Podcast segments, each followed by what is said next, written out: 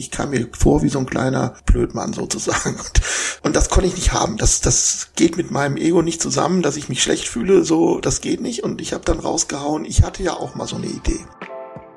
Bei uns geht's nicht auf Verkauf. Unser Ziel ist nicht, Gewinn zu maximieren, sondern Sinn zu maximieren. Ja, seit etwas über einem Jahr, weil ich tatsächlich jetzt eine etablierte 100 Jahre alte Branche anders mache. Das ist tatsächlich anders machen. Menschen und Marken, die in keine Schublade passen. Inspiration für Leben und Karriere. Das ist der Andersmacher Podcast mit Wirtschaftswissenschaftler, Model und Berater Dr. Aaron Brückner.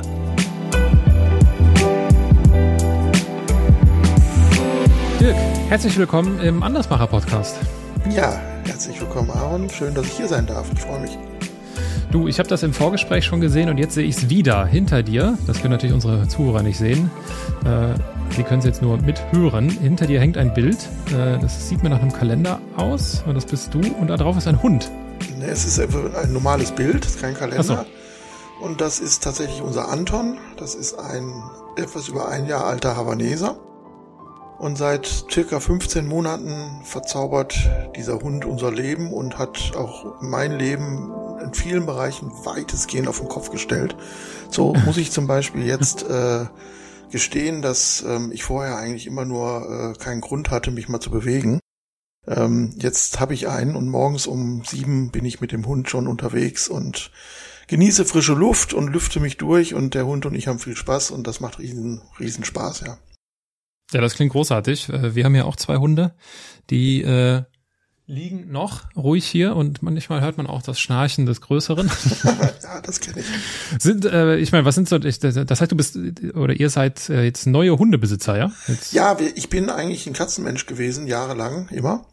Und mhm. wir haben auch noch tatsächlich äh, fünf Katzen. Ähm, und äh, ich habe mal einen Hundeversuch gestartet vor gut 30 Jahren ähm, mit einem wirklich süßen Hund, aber der Hund äh, und ich, wir passten nicht zusammen, weil ich, ich war einfach nicht konsequent genug. Der ist mir auf der Nase rumgeturnt. Ja. Und eine sehr liebe Freundin von mir hat damals sich in ihn verliebt und er sich in sie und die beiden haben sich vom ersten Moment verstanden und dann habe ich mich von dem Hund damals getrennt und habe gesagt, das ist der bessere Ort und war eigentlich der Meinung, ich und Hunde, das passt nicht. Und äh, Anton hat's mir wirklich bewiesen, dass das nicht stimmte. Also ähm, obwohl wir alle keine Hundemenschen, erfahrenen Menschen sind, hat er uns das so leicht gemacht. Äh, und das ist ein ganz, ganz toller Kerl und sehr intelligent und, und einfach nur süß. Das ist doch, das ist doch schön zu hören. Äh, du hast gesagt, der, der Hund hat äh, euer Leben, dein Leben auf den Kopf gestellt. Das passt ja eigentlich auch ganz gut zu unserem, zu unserem heutigen Gesprächsthema und das passt auch sehr gut zu deiner Biografie. Da wurde ja auch, wenn man ich das so sagen darf, etwas auf den Kopf gestellt. Was das ist, warum das so gekommen ist, darüber sprechen wir.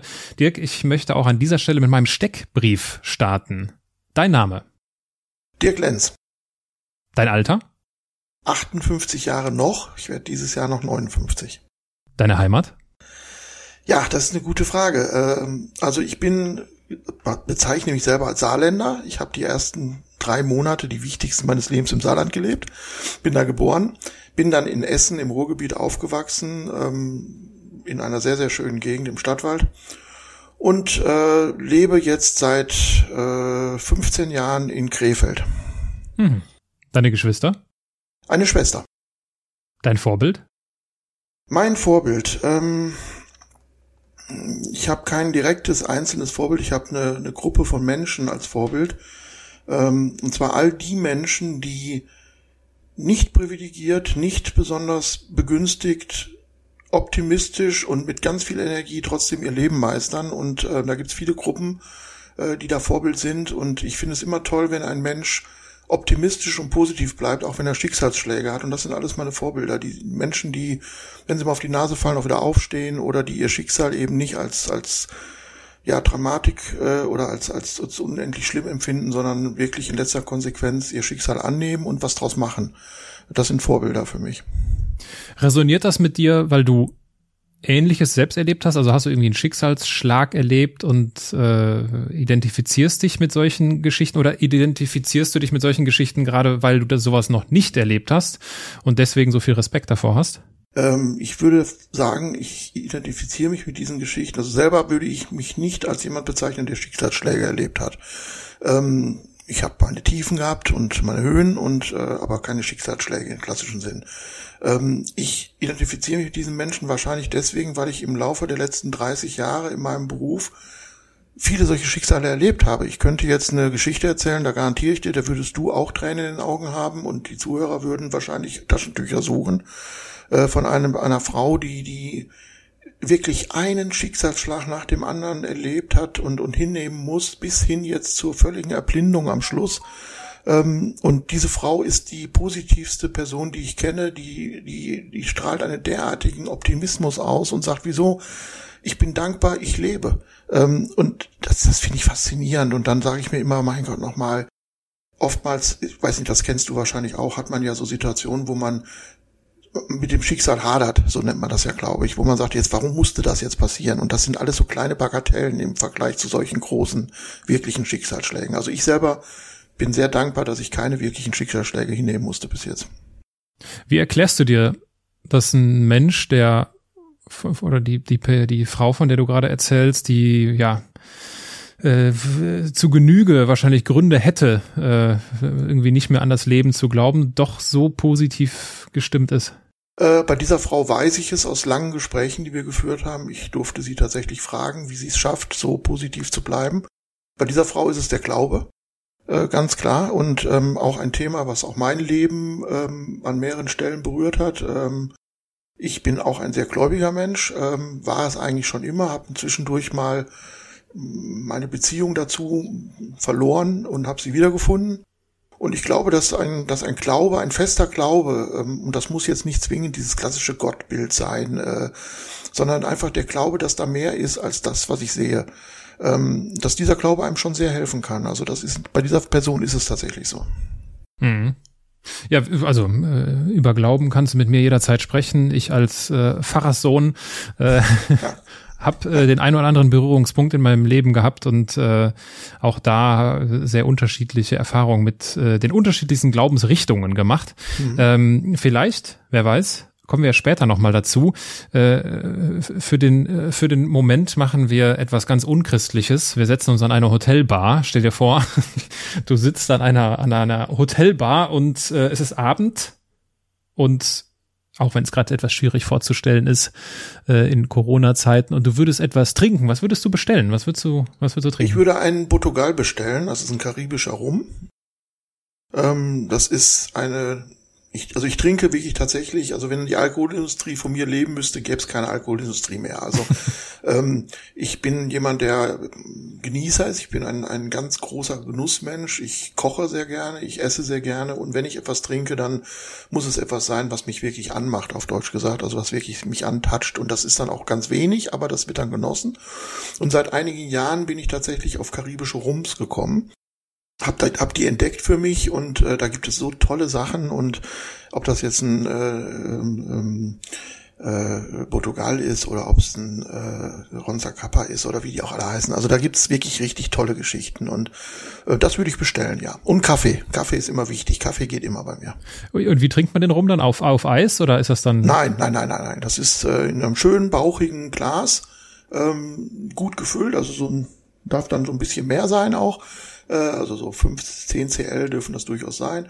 Und ähm, einfach Zimmertemperatur äh, und Ach, dann was? genießt man erst das Aroma und, und, und atmet so ein bisschen die Dämpfe ein und ähm, freut sich auf den Geschmack, der dann kommt, der dann auch in jeder Phase des Munds bis zum Gaumen auch wieder sich verändert. Also das ist wirklich ein tolles Erlebnis. Ich habe nie gedacht, dass Rum so so edel sein kann. Also ich dachte immer, Rum habe ich immer so an diese klassischen Rumsorten gedacht, die man in Pudding kippt oder über die über den Rumtopf oder was auch immer. Ähm, aber das sind, sind edle Getränke. Also da haben sich Leute wirklich über Jahrzehnte Gedanken gemacht. Auch die werden auch teilweise 20, 25, 30 Jahre alt gelagert. Also das ja. sind, sind tolle Sachen, ja. Ja, stell dir vor, Dirk, jetzt würde ich auch zufällig an dieser Bar sitzen. Mhm. Äh, ich würde äh, ganz äh, unprofessionell eine Rum, eine Rum-Cola trinken, ausnahmsweise mal. Mhm. Äh, das mache ich nämlich ganz gerne, wenn es wärmer wird. Ähm, und wir würden irgendwie ins Gespräch kommen und würden uns darüber unterhalten. Das ist ja Wahnsinn, Mensch, was für eine Liebe steckt eigentlich in solchen Rumgetränken drin. Ich würde dich dann irgendwann fragen, Dirk, du bist ja hier Rum-Experte. Was machst du denn so? Was machst du denn so beruflich?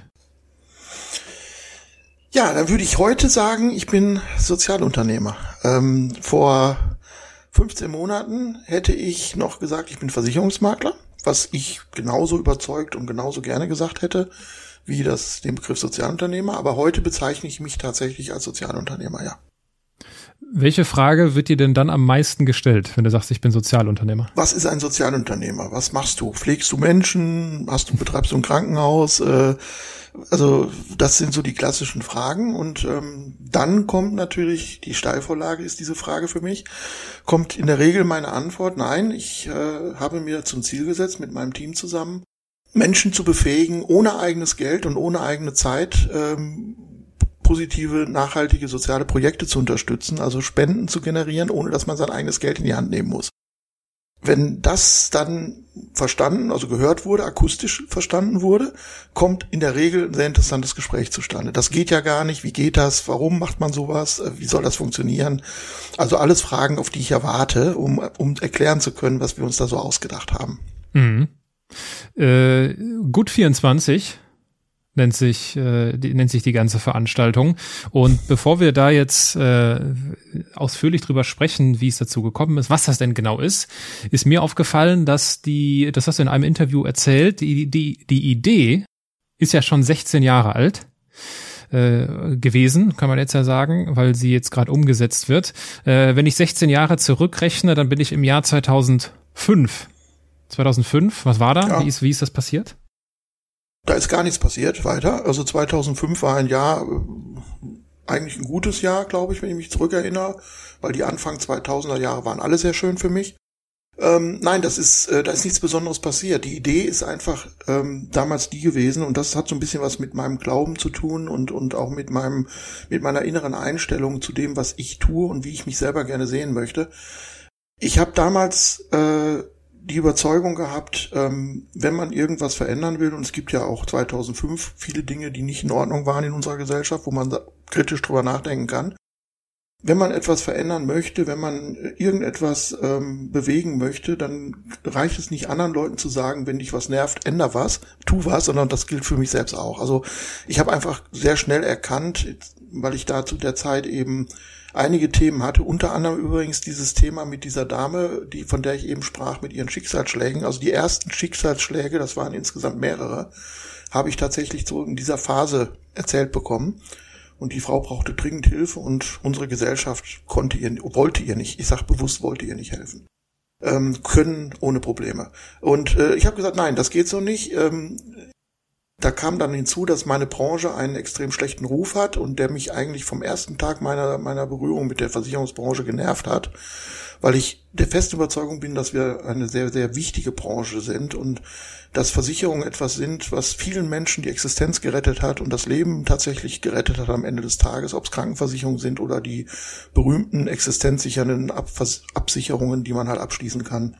Ähm, und das ist eigentlich eine ganz positive und tolle Sache. Und warum hat ein solch wichtiges, ein so wichtiger Bereich einen so schlechten Ruf? Und ich will mich jetzt nicht verzetteln. Also das waren so die Überlegungen und ich habe gesagt, ich habe sehr viel Positives erfahren durch die Versicherungsbranche. Einige meiner, wir haben eben über Schicksalsschläge gesprochen, ich will es immer noch nicht so nennen, aber meiner Tiefs wurden durch die Versicherungsarbeit eben erleichtert. Ich habe die Chance bekommen, Dinge wieder zu kompensieren.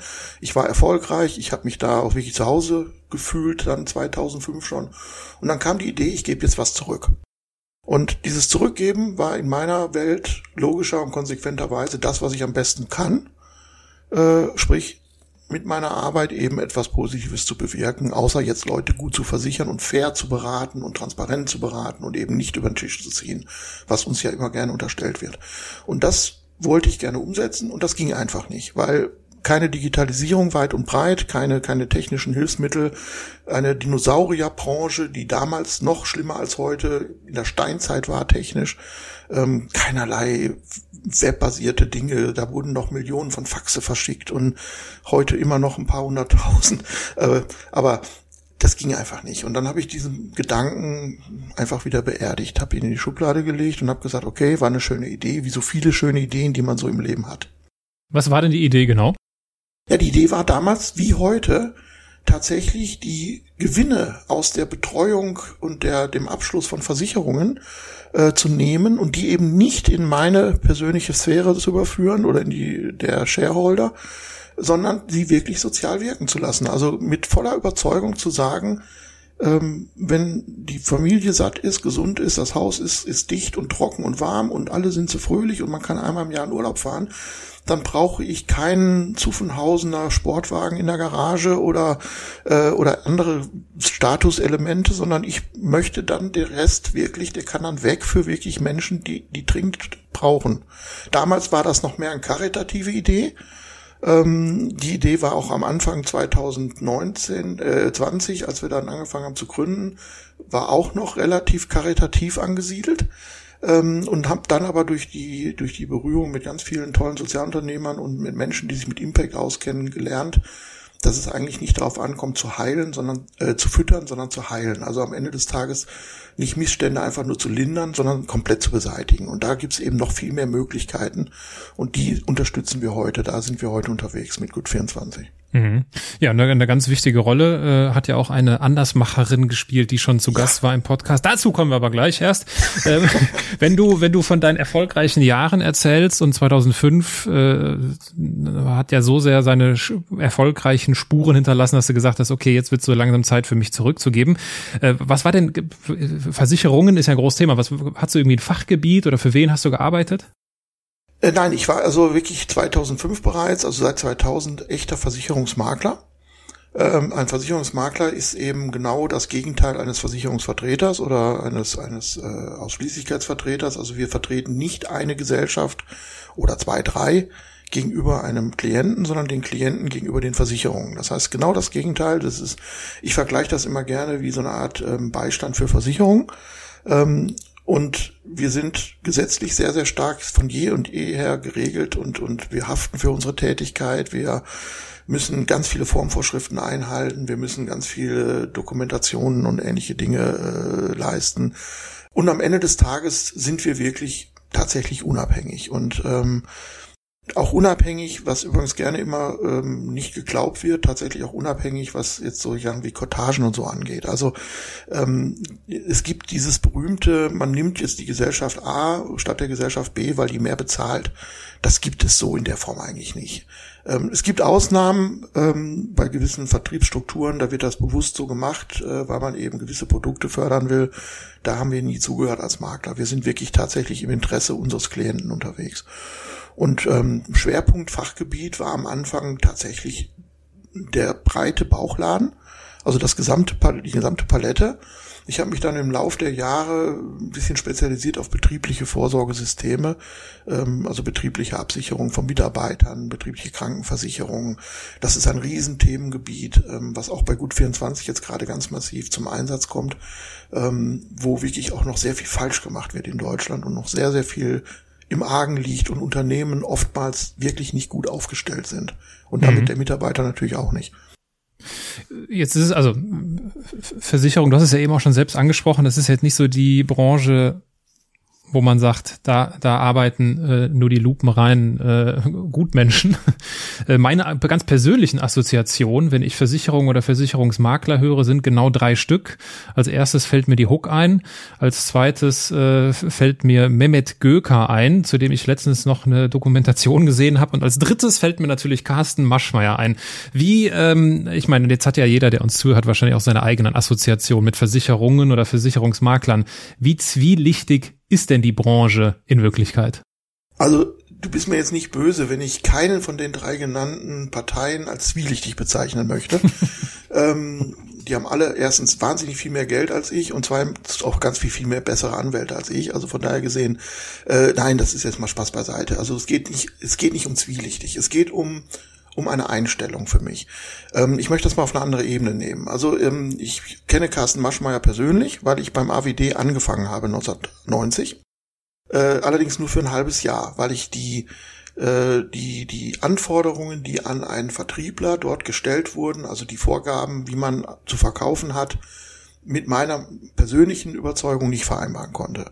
Ähm, Ich weiß aber, dass Carsten Maschmeyer erstmal ein sehr sympathischer Mensch von per se ist, also erstmal ein lustiger, fröhlicher Mensch ist und auch mit Sicherheit kein schlechter Mensch.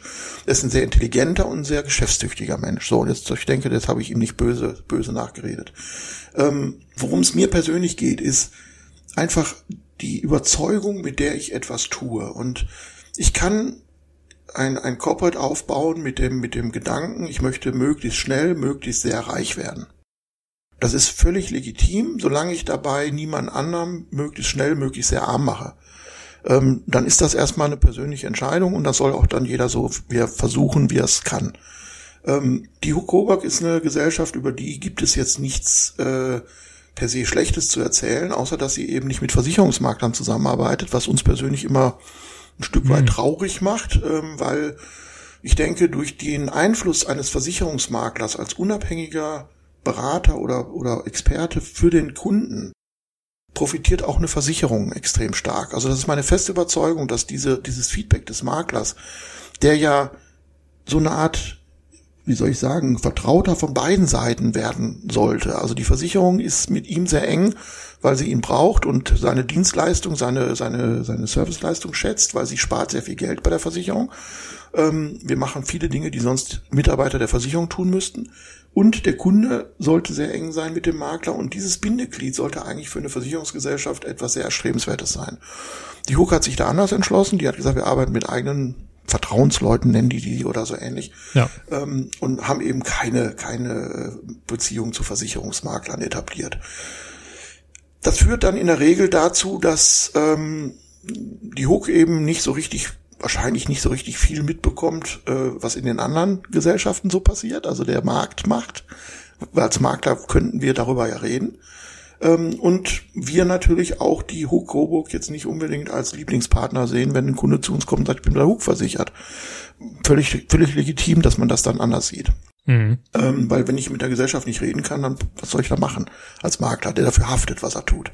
So, das ist zu Hook und ähm, ja, zu Gökhan, da sage ich jetzt mal gar nichts. Also das ist ein, ein Thema für sich, da soll sich jeder seine eigenen Gedanken zu machen. Ähm, manchmal funktioniert es eben auch nicht mit dem mit Gewalt reich werden. Äh, mhm. Mehr fällt mir dazu jetzt einfach nicht ein. Ja. Äh, aber das waren jetzt natürlich auch drei kritische Beispiele. Es gibt auch ganz, ganz viele tolle Beispiele für die Versicherungsbranche. Es gibt tolle Gesellschaften, die die modern sind, die offen sind, die die nachhaltig jetzt werden wollen oder schon sind, die Produkte bauen, die jetzt nachhaltig werden in Zukunft oder es vielleicht sogar schon sind. Also da gibt's auch die anderen Beispiele. Aber die Versicherungsbranche hat einen schlechten Ruf, ja. Und das liegt an den an der Art, wie verkauft wurde. Ich sage bewusst verkauft.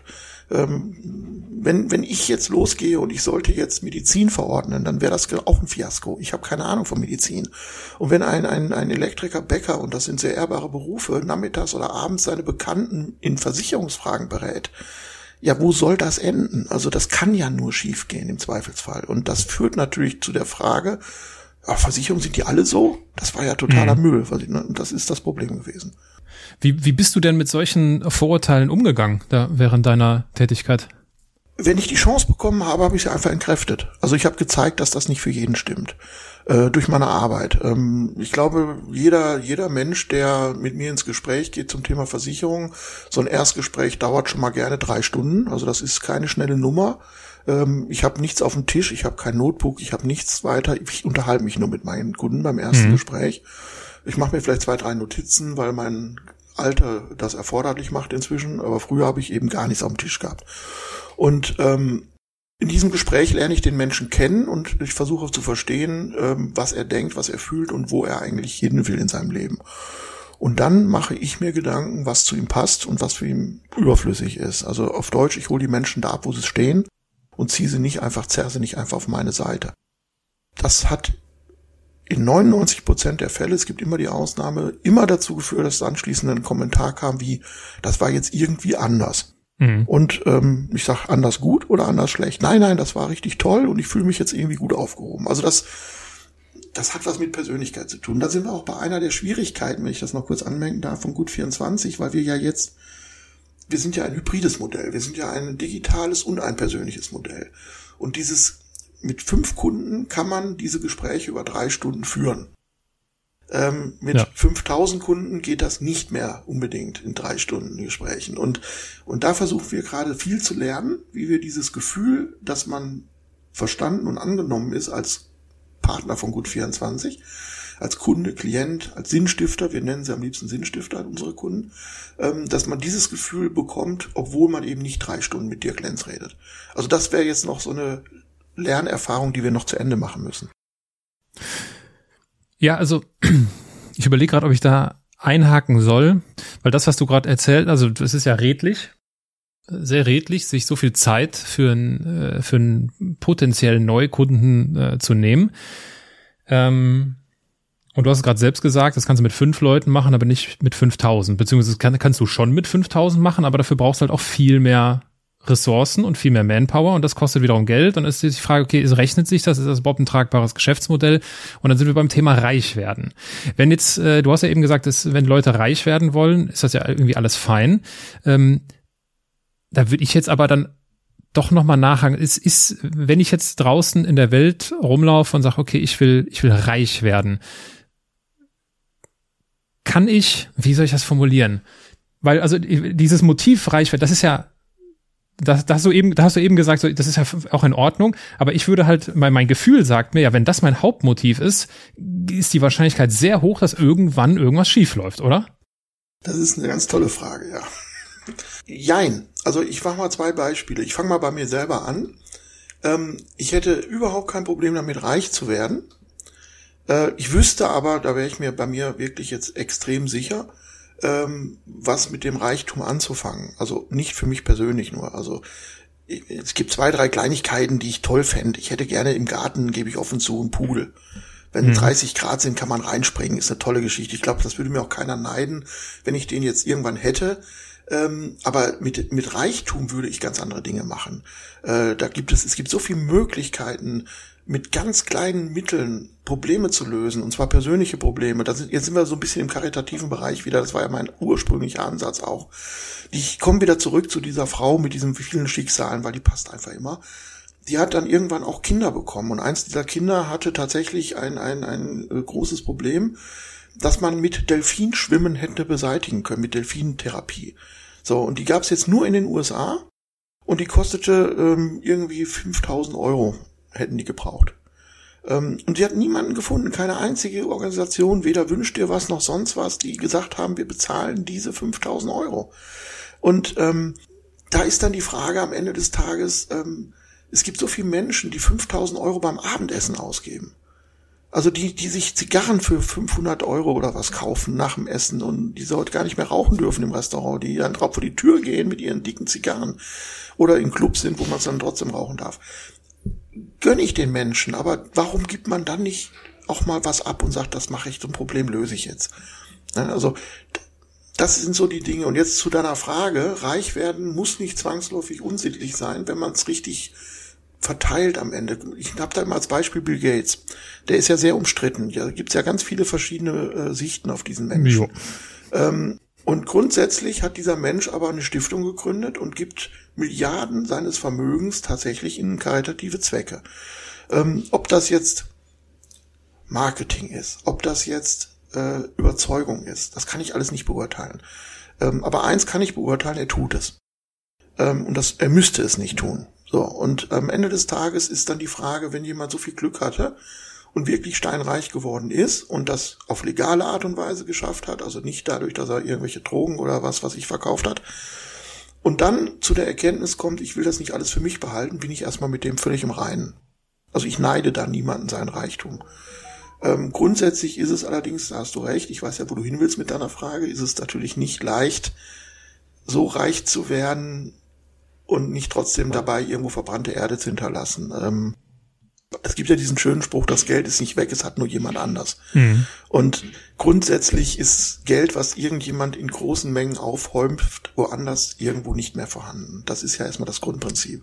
Und das ist immer kritisch zu sehen. Also da muss man immer zweimal hin oder dreimal hingucken, bevor man sich da äh, entspannt zurücklegt und sagt, das ist schon irgendwie in Ordnung. Also ich finde es grundsätzlich bis zum gewissen Punkt normal, dass man seine eigenen Bedürfnisse in irgendeiner Form bestillt und befriedigt. Aber es gibt einen klaren Punkt, ab dem ich sage, das ist nicht mehr nötig. Also das muss nicht mehr sein. Und jetzt kann man mal anfangen und zurückzugeben. Und das ist auch der Sinn von Gut 24 tatsächlich. Diese Gewinne nicht zu privatisieren, sondern zu sozialisieren. Ja, ich glaube, das ist eine Frage, was, äh, was ist so der, der, welche Werte sind so verankert? Und deswegen ist es, glaube ich, so wichtig, äh, Geld ist kein Selbstzweck, sondern die Frage ist, womit oder was kann ich damit bewirken? Was möchte ich damit bewirken? Was ist meine Mission? Wozu will ich es nutzen? Und äh, das ist ja auch ein, ein Thema, hast du ja gerade auch gesagt, was, äh, was euch da antreibt oder was überhaupt die ganz, äh, die, die Ursache schon 2005 war, weshalb diese Idee entstanden ist. Vielleicht macht es Sinn, wenn wir an dieser Stelle einmal die Christine Bleeks mit ins Spiel bringen. Sehr gerne. Wenn ich mal Konzernchefin wäre, ich würde eine Armada von Alleinerziehenden einstellen, weil die eben schaffen, in der Hälfte der Zeit genauso viel zu arbeiten. Wir sind auch schon mit Kindern in einen angrenzenden Stadtteil, in den Landschaftspark gefahren und da fragte ein Kind, ob wir noch in Deutschland seien. Es hatte einfach den Stadtteil noch nie verlassen. Wir reden über Deutschland hier, möchte ich nochmal betonen. Meinem Sohn, wir haben immer unterhalb der Armutsgrenze gelebt. Wir haben Flusensuppe gegessen, sage ich immer. Aber wir haben uns nicht arm gefühlt. Aber diese Menschen sind wirklich richtig arm. Folge 126, Single Mompreneurship. Ein äh, Begriff, den ich noch nicht kannte, den hat sie getauft, den fand ich großartig, deswegen heißt die Folge auch so zu empfehlen an dieser Stelle. Folge 126. Was hat denn jetzt Andersmacherin Christine Bleek aus Folge 126 mit euch zu tun? Also erstmal eine ganz, ganz tolle Frau, eine ganz tolle Sozialunternehmerin und ähm, unsere unsere Patin, unsere Hebamme, unsere unsere Gönner und Förderin, Mäzenin, Mentorin, wie auch immer man das nennen will. Ähm, sie hat also Mäzen jetzt bitte nicht falsch verstehen, keine finanziellen Mittel, sondern uns ganz viel Wissen und Know-how transferiert. Das ist für mich auch eine Art von von äh, Unterstützung. Und ähm, Christine hat tatsächlich, war tatsächlich äh, unsere, auch damit auch meine Kundin, 2019 bereits, auch davor schon, und ich wusste es überhaupt nicht. Ähm, also meine alte Maklergesellschaft, ähm, da gab es einen Mitarbeiter, einen, einen äh, französischen Staatsbürger, der auch die deutsche Staatsbürgerschaft hatte und in Deutschland lebte, und der ging zurück nach Frankreich, hat sich entschieden, eben nicht mehr hier zu bleiben und hat gesagt, okay, ich höre jetzt bei euch auf. Ich hätte hier äh, eine Kundin, die mir ganz besonders am Herzen liegt, die würde ich dir gerne persönlich übergeben, lieber Dirk. Bitte kümmere dich liebevoll um Christine Bleeks, eine ganz tolle Frau und lerne die mal kennen. Hab ich gesagt, das mache ich natürlich gerne. Dann habe ich mit ihr telefoniert, habe einen Termin gemacht, bin nach Duisburg in die Tauschbar gefahren, nach Marxloh. Und es ging damit los, als ich in Marxloh ankam. Das ist jetzt nicht wirklich die Gegend, wo die meisten meiner Kunden wohnen. Also das ist eine ganz kritische, schwierige Brennpunktgegend. Ähm, ich habe die Tauschbar gefunden, ich kam in dieses Haus, Kinder, junge Menschen, Studenten, Freiwillige, ja, wie ein FSJler nennen die sich, glaube ich. Ja. Ähm, die Christine, ihr Team und ich kam rein und ich merkte sofort, hier ist irgendwas ganz anders. Dieser Spirit, dieses, ähm, ja, jeder ist irgendwie fröhlich, ist begeistert, engagiert, die Kinder sind ausgelassen, äh, die Menschen, die da rumlaufen, waren alle total offen. Christine hat mich begrüßt und hat mir erstmal gezeigt, was sie so tut. Und ich habe da gesessen und habe mir nur gedacht, boah, wie peinlich ist das denn? Du blöder Versicherungsmakler, habe ich wirklich gedacht in dem Moment. Äh, da ist eine Frau, die ihre ganze persönliche Kraft in eine in die in die Unterstützung von benachteiligten Kindern gibt, die sich persönlich engagiert, die auf persönliche Komfortzonen verzichtet, um, um wirklich äh, dort was zu bewegen, die nebenbei noch alleinerziehende Mutter, Mutter ist. Von diese, diese Personengruppe hat bei mir sowieso den allerhöchsten Respekt. Ähm, das sind, sind Personen, da können wir gleich auch gerne nochmal drüber reden. Die haben so viele positive Eigenschaften, warum die Wirtschaft diese Menschen so außen liegen lässt. Das wären eigentlich für viele Probleme die Löserinnen äh, diese alleinerziehenden Mütter. Also Christine Blex hat mich total begeistert. Ich kam mir vor wie so ein kleiner Blödmann sozusagen. Und, ähm, und das konnte ich nicht haben. Das, das geht mit meinem Ego nicht zusammen, dass ich mich schlecht fühle. So, das geht nicht. Und ich habe dann rausgehauen, ich hatte ja auch mal so eine Idee. Und Christine hat, und das ist das, was sie, glaube ich, auch wirklich mit ausmacht, einen unglaublichen Instinkt, ähm, auch für die Gelegenheit und für die Situation. Und sie hat sofort geschnappt. Sie sagte, okay, erzählen Sie mal. Damals haben wir uns noch gesiezt.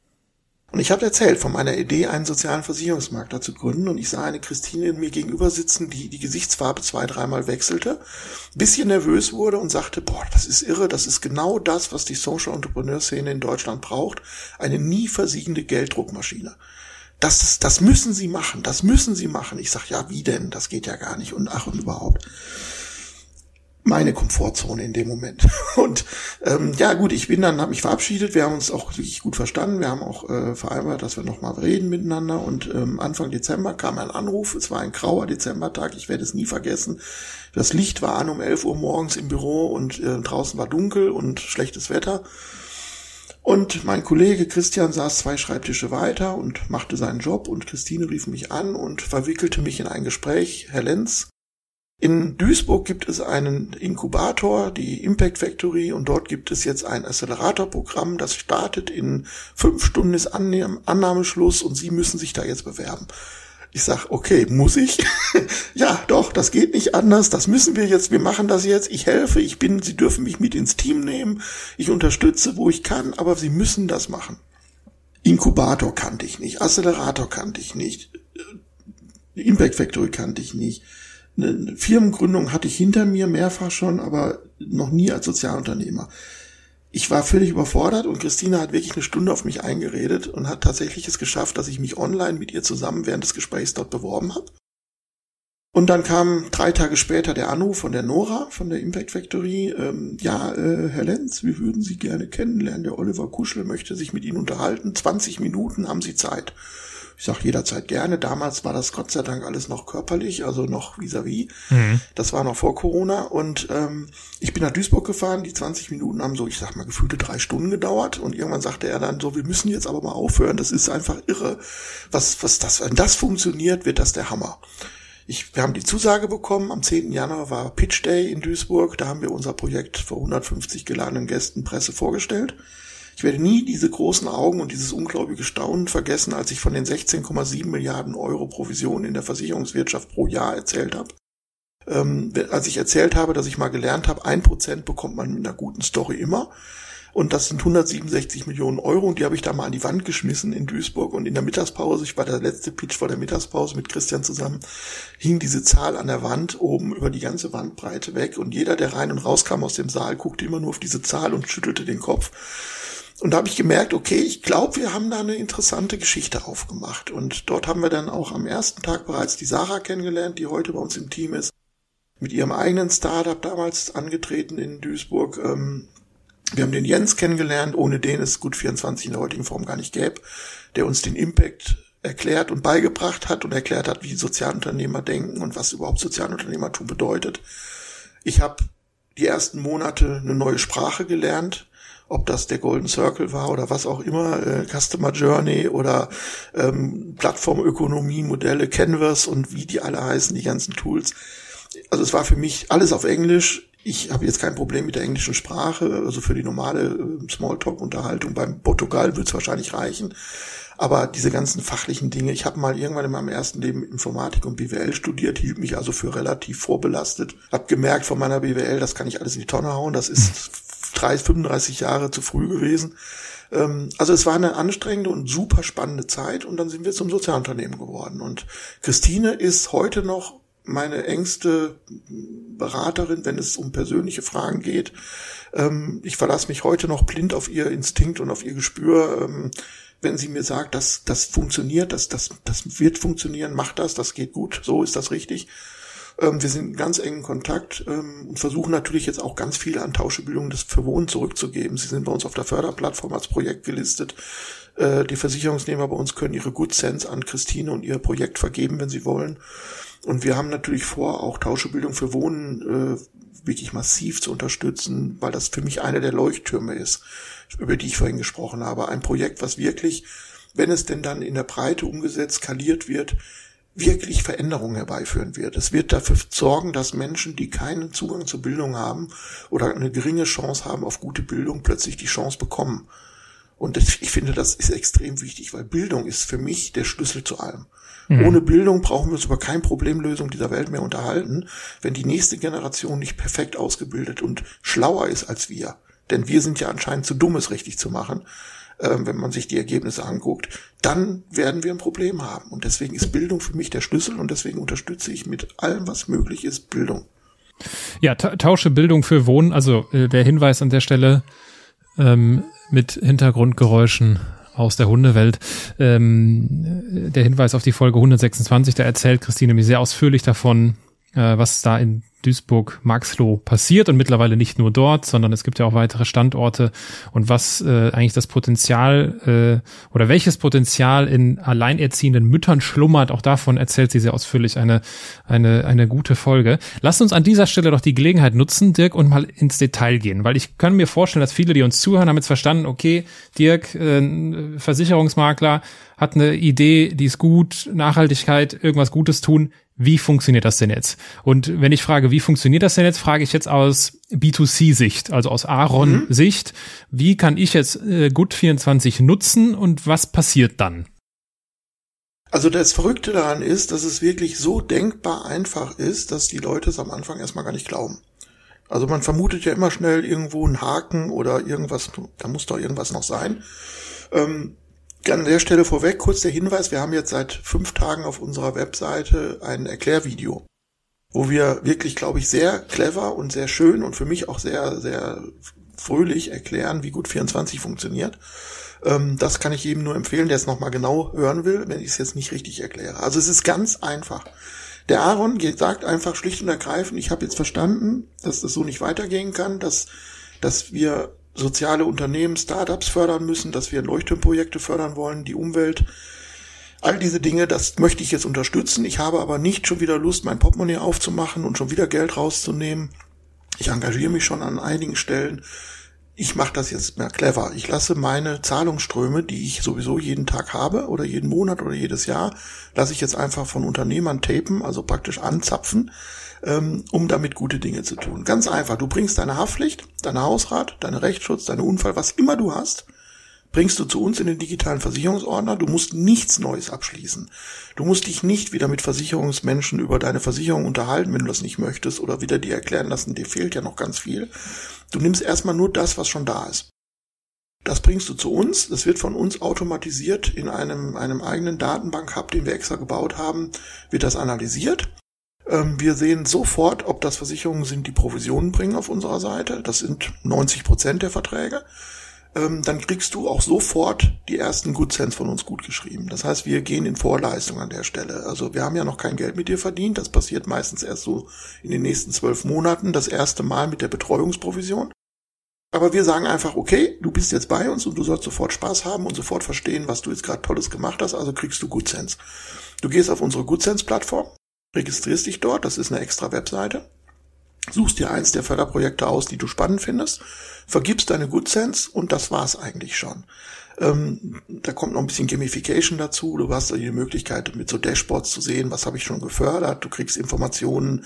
Das Projekt, was ich gefördert habe, hat gerade den nächsten Meilenstein erreicht. Ähm, es findet auch natürlich eine hochkompetente Versicherungsberatung statt, wenn du das möchtest. Äh, wir werden dich ähm, per E-Mail ähm, darauf hinweisen, dass wir gesehen haben, dass du zum Beispiel gar keine Haftpflicht hast. Wenn du die nicht übertragen hast, dann holst du das bitte nach. Ähm, und wenn du sie nicht hast, dann wäre es gut, wenn du dich mit uns doch mal kurz unterhältst oder dir in dem digitalen Versicherungsordner mit unserem äh, extra dafür eingebauten Vergleichsrechner, der übrigens analog wie gut wie Check24 funktioniert. Daher kommt unser bisschen auch unser Name. Das war nicht unsere Idee mit dem Namen. Das hat der Oliver Kuschel, äh, darf sich das auf die Fahne schreiben von der Impact Factory. Ähm, also das ist der gleiche Vergleichsrechner mehr oder weniger, der dahinter liegt und du kannst auch selber gucken nach einer Haftpflicht. Aber wir machen das auch gerne für dich. Ähm, du kriegst also zum einen, ohne dass du etwas tun musst, die Möglichkeit, soziale Wirkung zu erzielen. Du hast zum anderen die Möglichkeit, wenn du möchtest, einen hochprofessionellen Versicherungsmakler als Ansprechpartner zu haben, den du vielleicht bisher gar nicht hattest. 50 Prozent der deutschen Versicherungsverträge sind nicht betreut. Die werden also nicht von irgendeinem Kollegen überwacht mhm. oder beraten, sondern die liegen irgendwo rum, weil die im Internet mal abgeschlossen wurden. Da zahlst du übrigens trotzdem die Betreuungsprovision, auch wenn du nichts davon hast. Also die kannst du schon mal auf jeden Fall alle zu uns bringen. Also wenn diese 50 Prozent zu uns kämen, würde die Sozialunternehmerwelt auch etwas anders aussehen demnächst. Ja. Ähm, so, und du hast natürlich die Möglichkeit, auch wenn du Bedarf hast, dich über neue Dinge zu unterhalten. Also du kriegst ja dann auch einen Versicherungsmakler, und das behaupte ich jetzt ganz dreist, der auch anders denkt. Also wir als Gut24 sind auch in der Beratung anders unterwegs. Das wirst du dann beurteilen können, wenn du schon mal beraten worden bist. Bei uns ist alles transparent. Du darfst uns fragen, was verdient man mit so einem Vertrag? Wie viel Geld fließt da jetzt? Wird dir ein normaler Makler niemals sagen. Ähm, du kannst auch ganz konkret fragen, äh, brauche ich das wirklich? Wir sagen dir, wenn du das nicht brauchst. Also bei uns geht's nicht auf Verkauf. Unser Ziel ist nicht, Gewinn zu maximieren, sondern Sinn zu maximieren. Und der Sinn, der findet nicht nur in der sozialen Wirkung statt, sondern natürlich auch in der Beratung unseres Klienten. Denn auch da gibt es viel Sinnentleertes heutzutage, muss man ganz offen so sagen. Ähm, also ganz einfach, nochmal kurz zusammengefasst, es dauert drei Minuten, du registrierst dich im DVO, du erteilst eine Maklervollmacht mit dem Finger auf dem Handy oder auf dem PC Du überträgst uns deine bestehenden Versicherungen, die du eh schon bezahlst, und damit ist diese Reise für dich erstmal begonnen und das Thema für dich, dein Aufwand auch schon zu Ende, mhm. wenn du möchtest. Und wenn du dann möchtest, hast du alle Möglichkeiten, die du frei wählen kannst, mit uns in fachliche Gespräche zu gehen, dich beraten zu lassen, überprüfen zu lassen. Das ist alles freiwillig. Aber erstmal reicht es uns schon für unsere Story, wenn du zu uns kommst und mit deinen bestehenden Verträgen. Und dieses Geld, womit ihr dann, äh, was ihr dann ja verdient, das sind ja diese Provisionen, von denen du sprichst, von denen kriegt ja der Normalversicherte wie ich jetzt. Ich krieg davon ja gar nichts mit von diesem Geldfluss. Ist das genau. richtig? Also, also jetzt auch in der jetzigen Welt, ne, dass da jetzt irgendwie, äh, keine Ahnung, was mit dem Vertrag jedes Jahr passiert, wer da irgendwelche Provisionen bekommt, da, davon kriege ich ja als Kunde nichts mit. Nein, das ist ja auch gar nicht Sinn der Übung also in der Originalstory nicht vorgesehen, dass genau. du da als Kunde mit, weil äh, du weißt ja auch nicht, wie viel letztendlich dein Autoverkäufer an deinem VW Polo verdient hat, äh, ja. den du gerade gekauft hast. Man hat da so gewisse Vorstellungen, aber ob das immer alles stimmt, weiß man auch nicht. Ähm, nein, es ist tatsächlich so, deine Haftpflichtversicherung bei der, jetzt nehme ich die berühmte Pfefferminzia, weil es die nicht gibt, also zumindest nicht in der Form als Versicherung, ähm, die mit, mit 75 äh, Euro 25 im Jahr bezahlst und äh, da fließen halt in der Regel ungefähr 20 Prozent des Beitrags, des Nettobeitrags als Betreuungsprovision. Das heißt also, das sind jetzt, wenn man 60 Euro netto annimmt, sind das ungefähr 12 Euro. Diese 12 Euro kriegt jemand, der mal irgendwann dir den Vertrag empfohlen hat oder eine Plattform, wo du ihn mal gekauft hast oder eine Versicherungsgesellschaft, die den Vertrag mit dir am Telefon gemacht hat oder an der Ecke in ihrer eigenen Filiale, bekommt dieses Geld, behält es einfach. Also bezahlst das auf jeden Fall. So, und jetzt kommen wir ins Spiel, dann bist du immer noch bei der Pfefferminzia, du hast immer noch den gleichen Beitrag, du hast immer noch dieselbe Versicherung sogar. Ähm, und diese 12 Euro kriegen wir. Und von diesen 12 mhm. Euro geben wir dir 10 Euro in Good Sense, also 1000 Good Sense jedes Jahr ab für die direkte soziale Wirkung, die du selber vergeben darfst. Hintergrund ist, jetzt könnt ihr sagen, mit 2 Euro kommt ihr doch nicht klar, das ist richtig, kämen wir auch nicht. Aber wir haben natürlich ganz klar ein statistisches Mittel, das wir kennen, weil wir 30 Jahre Makler sind. Wir wissen, von 100 Arons machen wir insgesamt so und so viel Provisionen durch ja. Neugeschäft, durch größere Verträge wie Rechtsschutz, die mehr Provisionen bringen oder Hausrat, eine Wohngebäude. Das heißt, wir wissen ganz genau, jeder Versicherte in Deutschland ist statistisch gesehen ungefähr 200 Euro im Jahr wert. Mhm. Das ist bei unserer Zielgruppe etwas weniger, weil wir mit äh, jungen Menschen sehr viel auch arbeiten werden und, und das alles auch Leute sind, die vielleicht am Anfang ihres Berufslebens stehen und, und wissen, jetzt geht's darum, erstmal Fuß zu fassen. Aber trotzdem, statistisch ist das so. Und wir geben dir also diese 1000 Good Cents, weil das ist das, was wir dürfen. Mehr dürfen wir nämlich nicht. Es gibt ein Provisionsweitergabeverbot in Deutschland, das wir also nicht umgehen wollen und auch nicht dürfen. Das heißt, wir dürfen einem Kunden die mit ihm erzielte Provision nicht als Anreiz für neue Geschäfte wieder okay. zurückgeben. Aber 10 Euro darf man. Das ist eine Belohnung, nennt sich das im Gesetz, pro Jahr, pro Vertrag, pro Kunde. Andere Mitbewerber machen daraus About You-Gutscheine oder Amazon-Gutscheine und vergeben die. Wir machen daraus eben unsere soziale Währung Good Sense. Und jetzt kommt der Gag, dann bin ich fertig. Wenn du diese Good Sense bei uns auf der Plattform selber vergeben hast, dann hast du sogar das Anrecht auf eine Spendenquittung am Ende des, des Jahres. Das heißt, für diese 1000, für diese 10 Euro könntest du sogar noch steuerlich die geltend machen. Ja.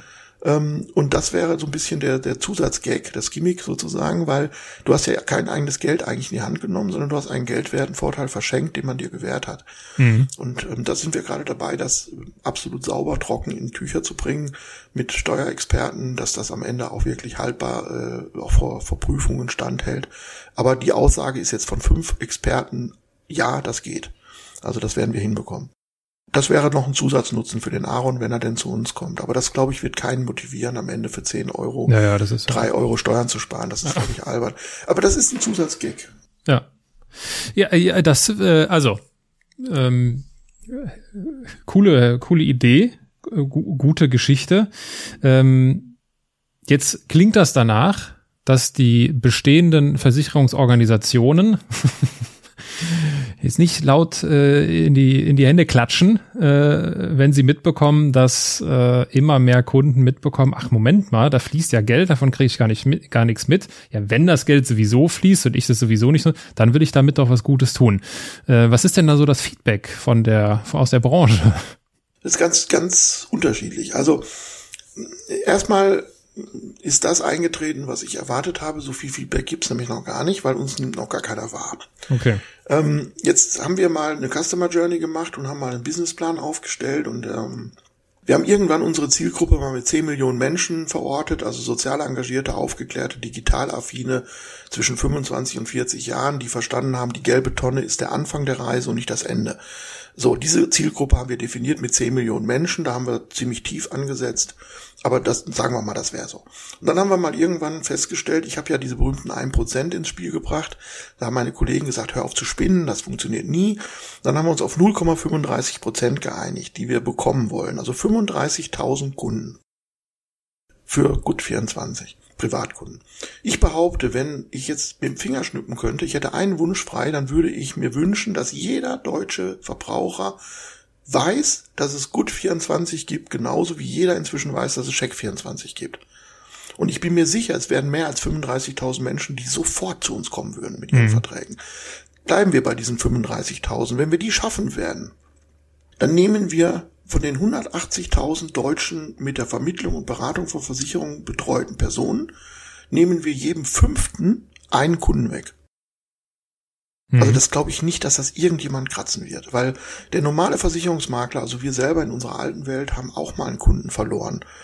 Der zieht um, der zieht nach München. Ja, die genau. Frau äh, heiratet einen Mann, der Mann hat einen eigenen Makler und die nehmen dann den. Also alles normale Fluktuation. Erstmal kein Problem, kein Stress. Jetzt habe ich aber tatsächlich schon mit Kollegen gesprochen, weil ich, wir haben ein, eine Herausforderung. Der Aaron hat jetzt einen Menschen, der ihn seit zehn Jahren im Versicherungsbereich betreut. Und der sagt, boah, der ist aber auch nett. Und eigentlich mag ich den. Und der hat mir immer eigentlich okay geholfen. Und ich habe nicht das Gefühl, dass der mich über den Tisch gezogen hat.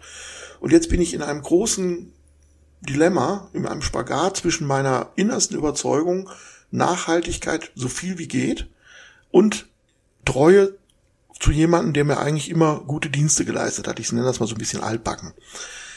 Und dann kommt die Situation, wo es dann die, manchmal die Frage gibt, Dirk, gib mir mal einen Tipp, was mache ich jetzt? Ich, ich weiß nicht, was ich jetzt tun soll. Und dann sage ich immer, bleib doch bei deinem Makler, wenn du zufrieden bist, aber sag ihm, ich möchte mit ihm reden. Und dann kommen wir in Gespräche, die sehr interessant waren in der Vergangenheit, die tatsächlich so aussehen, dass wir ja auch ein Maklerproblem lösen wollen. Wir wollen ja nicht alleine bleiben mit unserer Idee, sondern wir wollen ja Leute anstecken. Also ich habe mal irgendwann am Anfang gesagt, das tollste Ziel, der größte Impact für mich wäre, wenn es uns nicht mehr bräuchte, wenn wir uns selber abschaffen könnten. Wenn alle Unternehmen in Deutschland ihre Gewinne sozialisieren würden. Wenn jeder mindestens die Hälfte seines Gewinns zurückgibt, äh, dann wäre ich, wär ich glücklich. Dann, und warum sollen das nicht andere Maklerkollegen auch tun? Also versuche ich die anzustecken, von der Idee zu überzeugen und ihnen anzubieten, wann immer du das Gefühl hast, du kommst auf dem jetzigen Weg nicht mehr weiter. Und ich weiß, ein paar Stellen, da wird das der Fall sein in Zukunft bei meinen Kollegen. Ähm, dann kommt zu uns und wir versuchen eine Lösung zu finden. Sei es für die Digitalisierung, die der Makler alleine nicht hinkriegt, sei es für das Thema Nachhaltigkeit, weil er im tiefsten Inneren auch davon überzeugt ist, er muss da was tun, weil seine Kunden es vielleicht sogar fragen, irgendwann mal. Ähm, oder sei es im Bereich Altersvorsorge, das ist der dritte spannende Punkt, du wirst es nicht glauben, aber ich sage es ganz offen. Viele meiner Kollegen im Versicherungsmaklerbereich werden im Alter von Altersarmut betroffen sein. Jetzt sagst du, das kann doch gar nicht sein, die wissen doch, wie es geht, die müssen doch nur, ne? Ja, aber es ist bei Versicherungsmaklern eigentlich bisher immer so gewesen, dass ein Versicherungsmakler seine Bestände über Jahre aufbaut und wenn er in Rente geht, diese mit einem Faktor verkauft an einen Kollegen, der nachfolgt. Machen wir ein Beispiel, du hast 100.000 Euro von diesen berühmten Bestandsprovisionen jetzt pro Jahr hast du inzwischen generiert. Die kommen jedes Jahr. Und jetzt verkaufst du dein Maklerunternehmen in, vor ein paar Jahren. Dann findest du einen Kollegen, der sagt, ich bin jung, ich möchte direkt mit einem Bestand anfangen, ich möchte nicht von Null anfangen. Ich habe eine Bank, die finanziert mir das, ich gebe dir 500.000 Euro für deine 100.000 Euro Jahresretage. Also das Fünffache. Wenn du das heute versuchst, wirst du dann, wenn du Glück hast, das anderthalbfache bekommen, weil digitale Plattformen wie Clark und Co. sind heute in der Lage, einen Maklerbestand in einem Jahr in nichts aufzulösen. Weil es ist heute so, so einfach, das machen wir uns ja bei Gut24 auch zunutze, seine Verträge mal eben zu einem neuen Betreuer zu bringen. Das ist heute nicht mal mehr mit einer persönlichen Bewegung verbunden, außer mit dem Zeigefinger auf, ja, dem, De auf dem Desktop. Genau. Und das ist ein großes Problem und da haben wir gesagt, das wollen wir auch lösen. Wir bieten den Kollegen an, komm mit deinem, mit deiner Unternehmung zu uns wir kaufen dich, aber nicht gegen einen Kaufpreis, sondern gegen eine lebenslange Rente, die sich aus deinem Bestand zusammensetzt. Das heißt, von den 100.000, ich mache jetzt mal ein Beispiel ins Unreine, weil wir es noch nicht ausgeklügelt haben, kriegst du die Hälfte jedes Jahr als Rente, monatlich verteilt. Die andere Hälfte, weil wir das Geld ja nicht für unseren eigenen Gewinn brauchen, geht in Gut 24 in die, in die Förderung von sozialen Projekten. Und die Arbeit, die durch den neuen Makler entsteht, die machen wir ja sowieso jeden Tag also den Service und diese Dinge. Das, das soll unser Konzept können, auch für ganz viele Kunden. Also sind mehr Kunden für uns keine mehr Kosten, sondern erstmal nur mehr Chance. Und äh, deswegen können wir den Maklerkollegen dieses Angebot machen und das wollen wir in Zukunft tun. Und die Kollegen, mit denen ich gesprochen habe, ich, du merkst, ich neige dazu, die Frage etwas länger zu beantworten. Die Kollegen, mit denen ich dazu gesprochen habe, die fanden das hochgradig spannend und da sind einige dabei, die schon gesagt haben, ich glaube, wir hören uns nochmal. Mhm. Ähm, und das ist so ein bisschen unser Weg, damit umzugehen. Also keine Konkurrenz, keine Konfrontation, sondern im Grunde genommen sind für mich Kollegen im Moment nur Makler, die noch nicht verstanden haben, wo sie hin müssen. Mhm. Also ich bin da ein bisschen überheblich jetzt. Ähm, und das versuche ich im Gespräch mit denen zu erörtern. Ja, ist ja quasi so die, die im wahrsten Sinne des Wortes äh, Betroffenen zu Beteiligten zu machen. Genau, ne? Das steckt richtig, so, ja. das steckt so dahinter. Ähm, äh, Versicherung spielt, spielt ja eine große Rolle in deinem Leben, Dirk. Wie viel, wie viel, wie viel Versicherungsmakler steckte denn in dem siebenjährigen Dirk?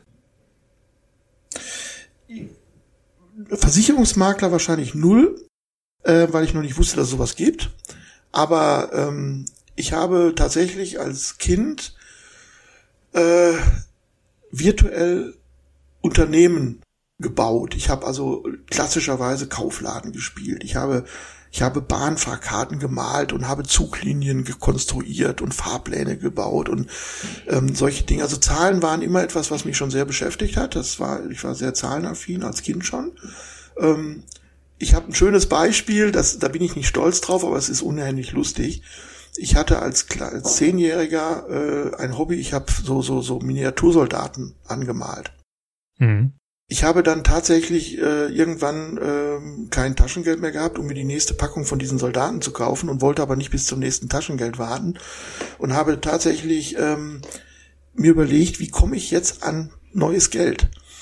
Und habe dann ein Sparbuch gegründet. Ich habe ein Sparbuch erfunden und meine Schwester, die also ihr Geld nie ausgegeben hat, die war drei Jahre jünger als ich, habe ich dann gesagt, pass auf, gib mir doch zehn Mark auf dieses Sparbuch ähm, und du kriegst dann auch Zinsen und dann kriegst du, wenn du, wenn du das Geld abhebst, mehr wieder, als du eingezahlt hast. Also ganz seriös, ich habe das ernst gemeint. Und sie hat das auch gemacht und dann hatte sie aber irgendwie plötzlich Manschetten und sagte, nee, ich möchte jetzt doch mein Geld wieder. Und dann konnte ich ihr ihr Sparguthaben nicht am nächsten Tag wieder auszahlen, weil ich hatte es in Miniatursoldaten umgesetzt und dann bin ich zu meiner Mutter gegangen und habe gesagt, Mama, du musst jetzt bei mir ein Sparbuch eröffnen, weil ich muss meiner Schwester das Geld zurückgeben.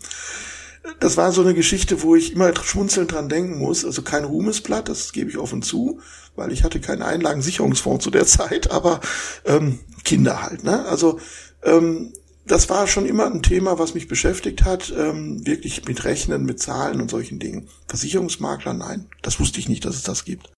Und wenn ich, und wenn ich deine Schulfreunde zum Schulabschluss gefragt hätte, was wird aus dem Dirk mal werden? Was hätten die gesagt? Oh, so gut. Jetzt würde ich, die Frage würde ich selber gerne stellen. Ähm, keine Ahnung. Ich weiß es nicht. Also, ähm, ich wollte Mediziner werden. Ähm, manche haben es mir auch, glaube ich, zugetraut. Ich hatte aber nicht die Geduld, mit dem Numerus Clausus zu kämpfen, bis ich dran war. Mhm. Ähm, und das war der Grund, warum ich es nicht geworden bin. Ähm, ich wäre, ich behaupte mal, eigentlich vielleicht sogar ganz guter Arzt geworden. Ähm, ich weiß nicht, was die gesagt hätten. Ich kann es dir wirklich nicht sagen. Also ich kann mich auch nicht mehr erinnern, dass wir über diese Themen damals groß gesprochen haben. Also das war für uns alles so eine Aufbruchzeit. Damals war, wenn man Abi hatte, war erstmal alles offen. Ähm, manche wussten genau, was sie werden wollten. Ich zum Beispiel wusste es eben eigentlich nicht so richtig. Und das hat auch ein bisschen gedauert, bis ich meinen Weg gefunden habe, tatsächlich. Also das, das war nicht gerade linear, stringent, sondern das war mehr so ein bisschen aus dem Bauch heraus alles bei mir. Was würdest du denn Zuhörern raten, die auch merken, so ah, irgendwie habe ich so meinen Weg, mein Ding, mein Element jetzt so im beruflichen Sinn habe ich noch nicht gefunden. Was würdest du denen mit auf den Weg geben? Ähm, sich nicht verrückt machen, nicht nervös werden, keine Panik entwickeln, keine Angstzustände, Existenzängste und ähnliche Dinge, weil ich sehe immer wieder ähm, bei Menschen, wie, wie stark ein sowas wirklich blockieren kann, wenn man, wenn man falsch denkt. Also eine meiner Grundüberzeugungen ist, dass was man am meisten denkt, passiert. Ähm, das habe ich also auch schon ausprobiert tatsächlich. Also in kleinen Dingen habe ich mich selber programmiert in positiven Denken. Ich würde den Menschen raten, ähm, darauf zu vertrauen, ein Stück weit, dass die Tür, die für sie bestimmt ist, kommen wird. Sie sollen nur die Augen offen halten. Sie sollen nicht, nicht ähm, panisch werden, aber auch nicht nach dem Motto, das wird schon werden, sondern sie sollen wirklich wachsam bleiben. Sie sollen ihre Fähigkeiten weiter ausloten. Sie sollen vielleicht auch Dinge ausprobieren. Heutzutage ist das ja viel einfacher als früher, ähm, einfach mal in Berufe reinzuschnuppern, tatsächlich. Ähm, Praktika oder ähnliches äh, sind da ein Beispiel. Ja, und wenn es Sozialunternehmer werden sollen, dann habe ich noch drei, vier Tipps mehr, also aus eigener Erfahrung jetzt. Ähm, einfach eine Idee, die man hat, nicht weglegen und sagen, es geht nicht, sondern sie umsetzen, es versuchen, einfach zu tun. Ähm, vernetzen, vernetzen, vernetzen. Also Menschen kennenlernen, mit anderen Menschen ins, in den Austausch gehen. Ein ganz, ganz wichtiges Thema. Und ähm, das ist etwas, was ich jetzt inzwischen sehr zu schätzen weiß. In der Old Economy war es immer so, ich hatte gelernt, wenn du eine gute Idee hast, behalt sie für dich, sonst klaut sie dir einer.